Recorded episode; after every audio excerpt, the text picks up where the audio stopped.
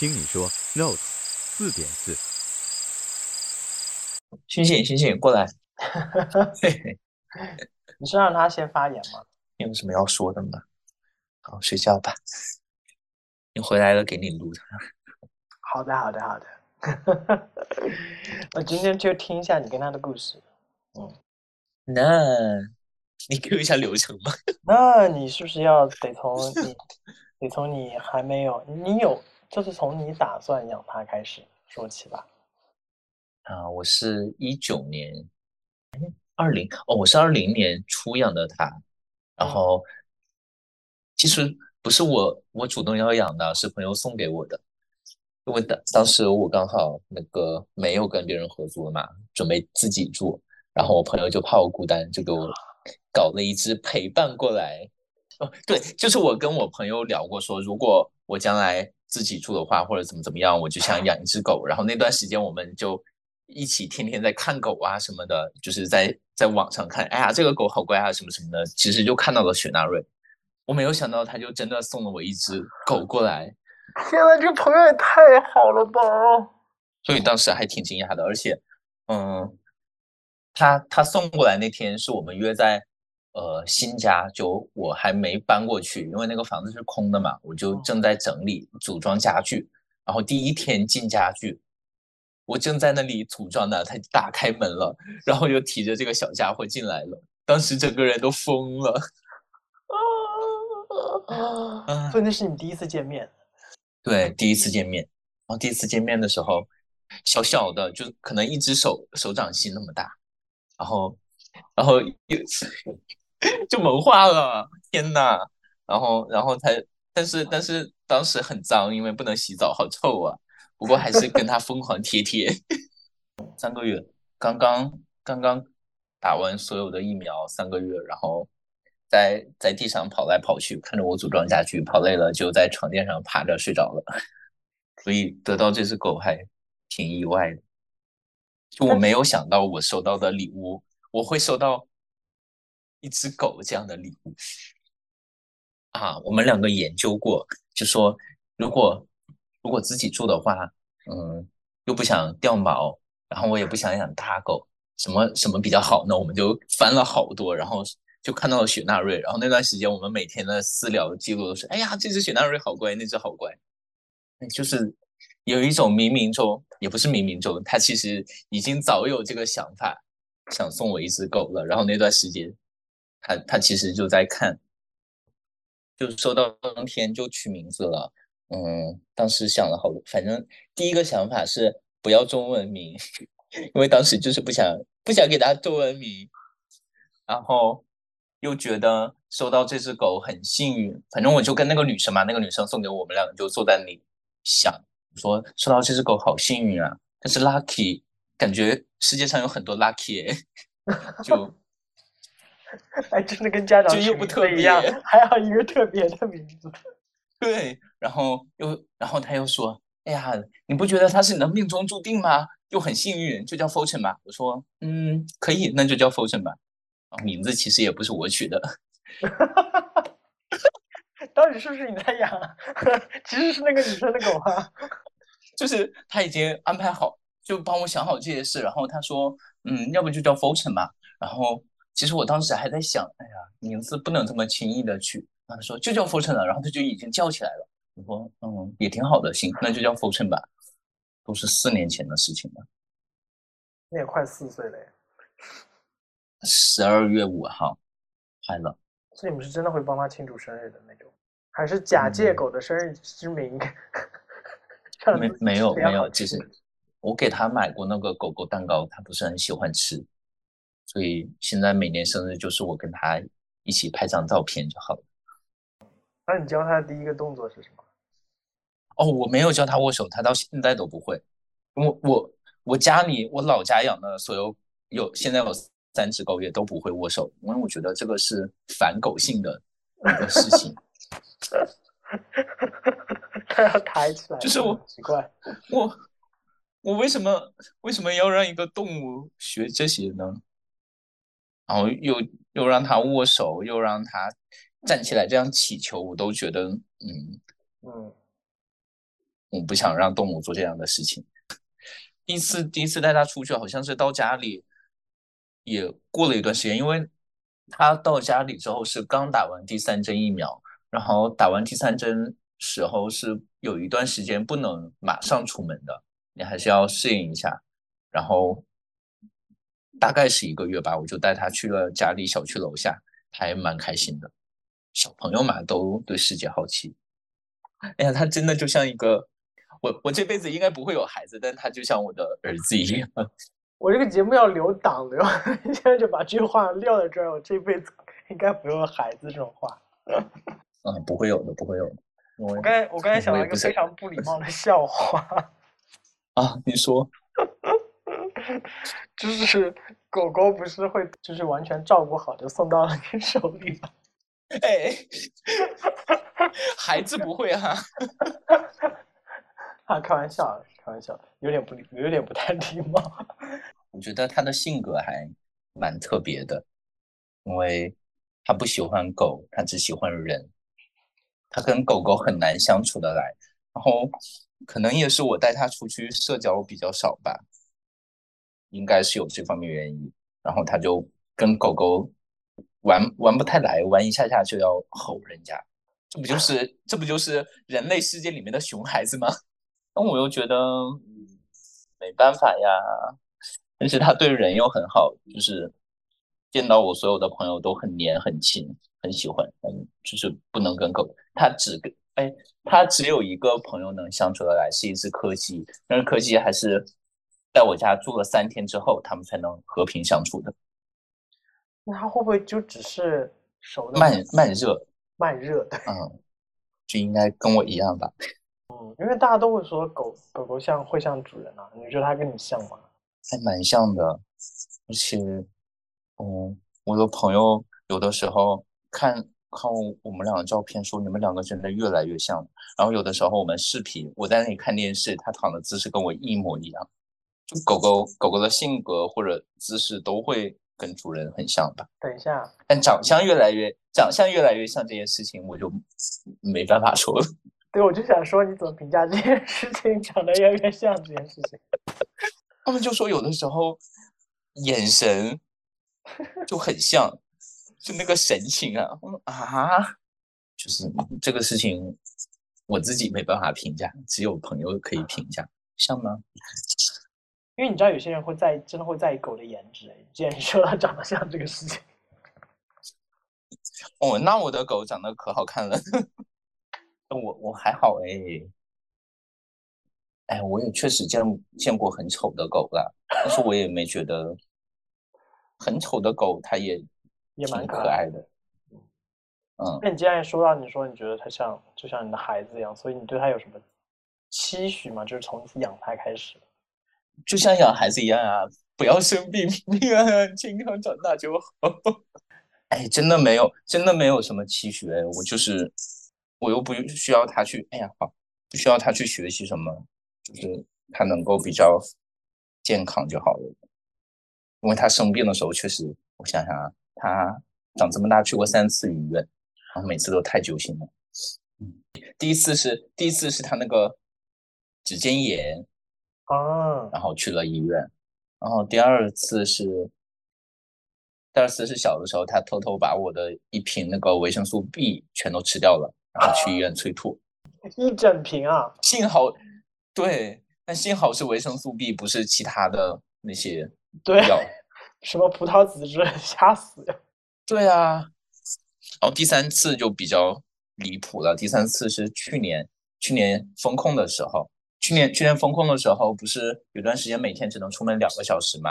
然后我就带他晚上十二点的时候下去遛了他。我那个时候也没什么人，然后他就去可能翻垃圾吃到不好的东西了。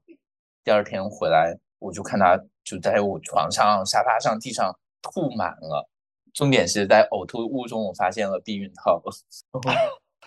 然后精彩的事情就来了，因为他吐成吐成那个样子了，我就带他去医院嘛。然后给医生说了这件事情，然后我也如实的讲了有避孕套这件事情，医生就说，嗯，那事情他他还吃了什么吗？我说他在外面吃的，我也不知道还吃了什么，然后医生就满脸的不相信，你跟我说实话，我 哇，就这个事情我完全解释不清楚，就我怎么解释他也不信。我说你你就赶紧给他治吧，我不知道他吃了什么，我只知道有避孕套。你就不该提这个啊茬，我跟你说。但是我又怕，因为你还是要给医生讲嘛。然后那天晚上是个值班的小医生，就给他稍微打了一些应急的药嘛。第二天又去医院，是那种主任医生。给主任医生讲的时候，主任医生又是那种眼神看着我。你是不是因为不是一个人去？我知道，我我自己去的。那医生太八卦了。哦，然后那个医生就那样看着我，我说：“我知道你在想什么，我也知道这很难相信，但我也，但但这个就是事实。”那后来吃了药就好了。然后他就吐，对，吃了药就好了。医后来那个医生本来说要做手术，因为给他拍了片，看到他那个肠子那部分有有一个还是疑似避孕套的那个形状，但是但是我说，嗯，他好像第二天又好了一些了。医生跟我说，那个肠子本来是有一个类似避孕套的形状的一个连接组织，但是它现在也不能确定到底是组织还是避孕套。他就建议我建议我开刀，我再想想吧。然后回去休息了一下，又问了别的医生，然后他就挺过来了，他就好了。我就觉得不要不要生病就好了。他每次生病，就再一次体会到了当父母的那种心情。就你跟你你都给他买过一些什么啊？就除了正常的狗粮跟吃住的东西之外，没买什么，就是正常的狗粮、磨牙棒、润呃洗呃那个护脚油，然后洁牙的那些都是很正常的基础的诶。哦，所以你你有你有听说过有些朋友给宠物买一些很夸张的东西？哦，就买奢侈品的围巾啊，有有 LV 的那个小方巾，他们就给狗狗买了一个，你很羡慕吗？你 这个表情是我也想要，不是你是自己想要还是给想给他？我我我我是自己想要，我好羡慕啊！然后还有 LV 的，我跟你讲，不能讲奢侈品，讲奢侈品这个就会卡。哦，但是但是那件他他前两次生病我都没有给他买保险，但是上一次生病之后我就马上给他买了保险。啊，你会不会觉得现在真的狗狗其实跟人差不多，就是各种人的各种东西，狗狗也都有。对对对对，我真的吗？嗯，而且狗狗的餐厅好贵哦。狗狗餐厅是什么东西？我狗狗餐厅就是就是会做一些用用食材做一些他们能吃的啊，然后做成芝士蛋糕的样子，就做成甜品台的样子，然后狗狗就到那里打扮的很精致，在那里吃，可以先做个 SPA，做完 SPA 之后在旁边的游乐场耍一下，然后就到餐厅去吃，精致的很。我去看过呀，但是由于价钱有点贵，我觉得嗯不行。怎么？你是觉得你儿子想就是不配不配享有这种吗？嗯，等他等他十八岁的时候成年了，哎，你儿子也是见过避孕套的人好吗？啊，那件事情真的是我人生中的阴影，永远记得那个医生的眼神。应该应该在很多时候你会觉得有他真好吧？有没有某一个时刻你觉得这种感受最强烈？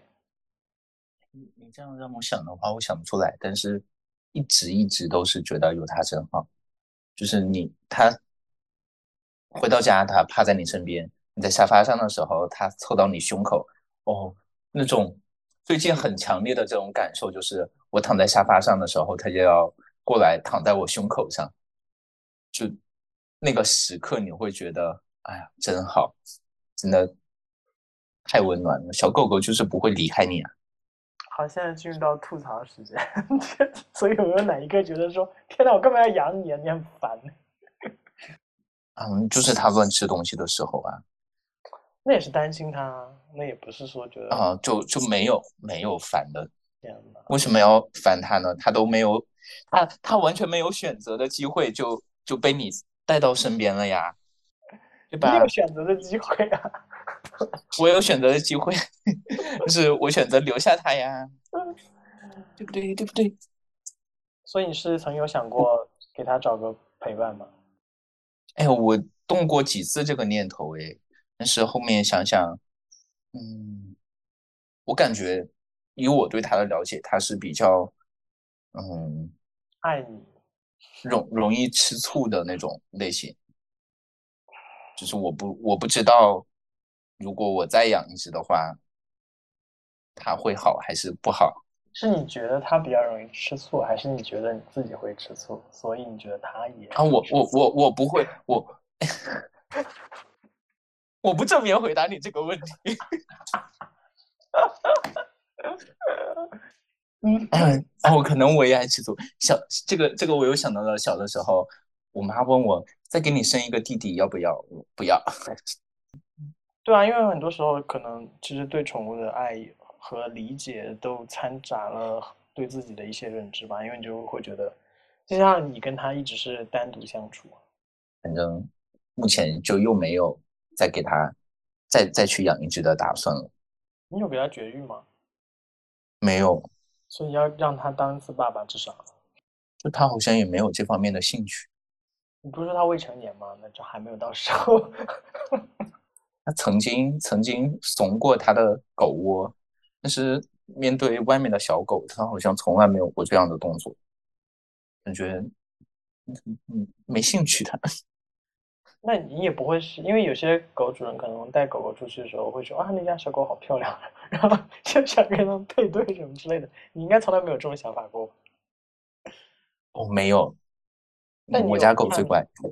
就是你有曾几何时觉得哇，他们家狗狗这个技能或者是这个行为好棒啊，然后也希望我们家狗也可以这样，还是你一直都觉得你家狗最好？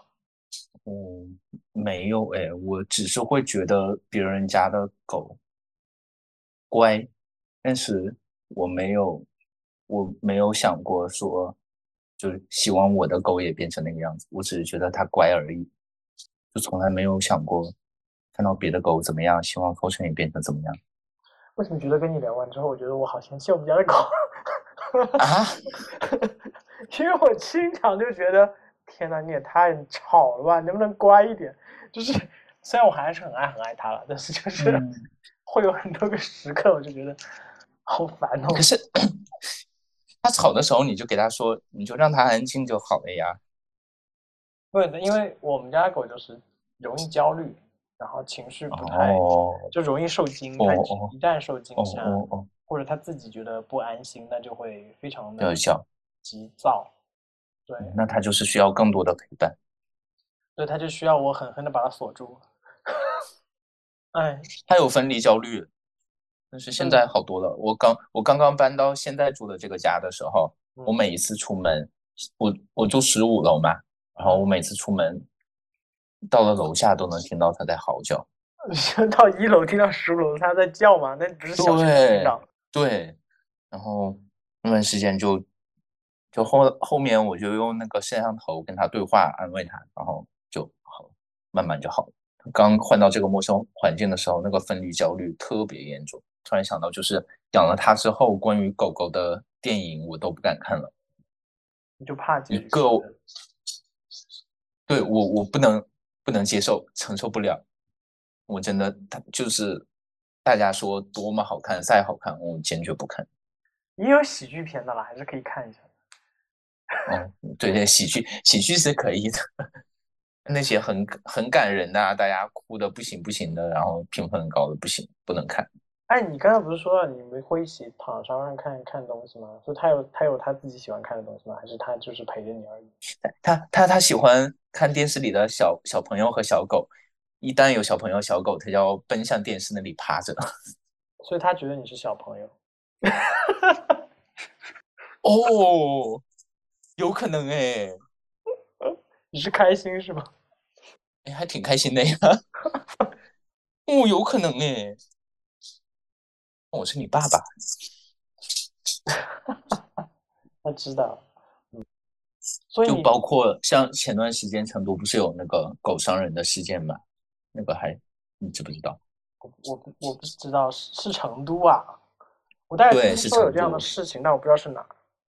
是成都，然后那件事情我都没有说给他追踪去每。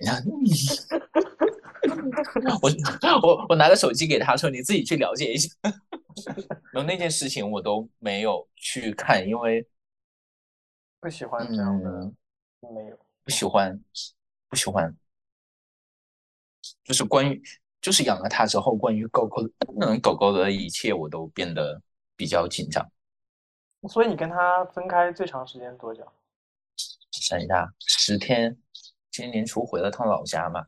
然后待的比较久，然后就十天，所以他然后这十天在幼儿园，他在他他在没有他在家里，他在家里我让朋友时不时来帮忙照看一下。对，嗯，他有过一次住那个住住住，对，但是我觉得他不喜欢，他非常的焦虑。那次那次住托儿所也是迫不得已，嗯，因为。是先去送他去美容，然后我就出去办事了。办事结果事情突发状况嘛，我就临时赶不回来，就让朋友去接他。结果朋友也没有接成他，就不得已他只能那天晚上住在那个宠物店了。然后那天晚上我我反正是没有睡着，失眠。然后第二天接，对啊，就是担心他说他能不能适应啊，然后。就是吃的好不好啊，能不能睡着觉啊？然后第二天他就眼睛，因为他回来的时候他眼睛是红的，啊，哎，不太行，不太行，受不了，受不了。那你养了他，养了他就是就是有，可能就是就是唯一一点不好的地方吧。但是你说他是不好呢，他就是一种羁绊啊，嗯，就像你生了，如果有了生了小朋友一样，它就是你生命里的羁绊。从此有了软肋，对，所以有陌生人来，他他会，他只会叫两声，然后人家摸摸他，他就不凶。这就，但他他应该不是一只合格的看家狗。我家被盗那一次，他什么反应都没有。你，你家被盗那次，你看后来有看监控吗？啊，他只是狂吼，狂吼之后，那个人那个人摸摸他头，他就开始摇尾巴。还好还好，那个人只偷了一副眼，没有对，没有没有对他做什么。你说万一遇到那种歹匪哈，然后就一脚把他踢开，不得行，想想都不行。软肋，人生的软肋。啊，怎么怎么有这么粘人的狗啊？真的好粘人啊！不好吗？很好啊！感谢收听本期的节目，这里是 Notes 第四点四季，听你说。本节目可以在小宇宙、网易云、苹果播客、荔枝 FM 订阅收听，每周三更新。我们下周见。